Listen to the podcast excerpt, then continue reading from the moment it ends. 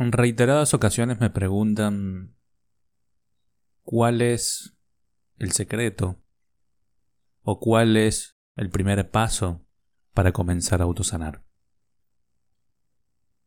Y básicamente cuando les doy la respuesta sé que es algo que puede sonar un poco controversial, inclusive desafiante para el ego. Es simple hay que dejar de tener esperanza. Cuando digo esto, se quedan mirándome con, con cara de asustados y vuelvo a repetir, sí, dejar de tener esperanza. El día que dejé de tener esperanzas, ese día comencé a sanar. Porque básicamente la esperanza está fundamentada en el arte de saber esperar pero no nos damos cuenta que al estar esperando, esperando que un resultado cambie, esperando que un diagnóstico cambie, esperando que el otro cambie, esperando que la situación en mi trabajo cambie, esperando que el sistema político cambie, esperando que la economía cambie, esperando que, esperando, esperando. No nos damos cuenta que mientras esperamos, nos estamos perdiendo de vivir el momento presente. Cuando esperas, hay un dicho que dice, cuando esperas desesperas.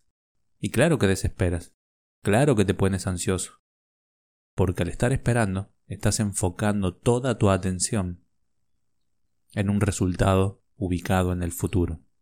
Y el futuro no existe. Todo existe en un solo momento, el momento presente, en el momento aquí y ahora. Por eso, cuando tenemos esperanza, lamentablemente, nos desenfocamos de vivir el único momento que tenemos, el aquí y ahora. Nos desenfocamos de vivir el presente. Dejar de esperar nos ayudará a enfocarnos a vivir lo que tenemos que vivir. Y podrás pensar en muchas situaciones, pero todas, todas tienen la base de quitarte de vivir el momento presente. Te quieren viviendo con esperanza. En el momento en que te encuentres teniendo esperanza es porque estás justamente enfocando toda tu atención, repito, enfocando toda tu atención en el futuro. Y te vas a sentir ansioso o ansiosa. Y vas a sufrir porque esperar hace eso provoca eso, sufrimiento. Sobre todo cuando tienes una enfermedad. Esperas y le ruegas a Dios que el resultado cambie, que el diagnóstico cambie. Pero es aquí la cuestión. Yo no estoy diciendo que no debas orar. Sí, ora. El poder de la oración es sumamente fuerte y está comprobado científicamente.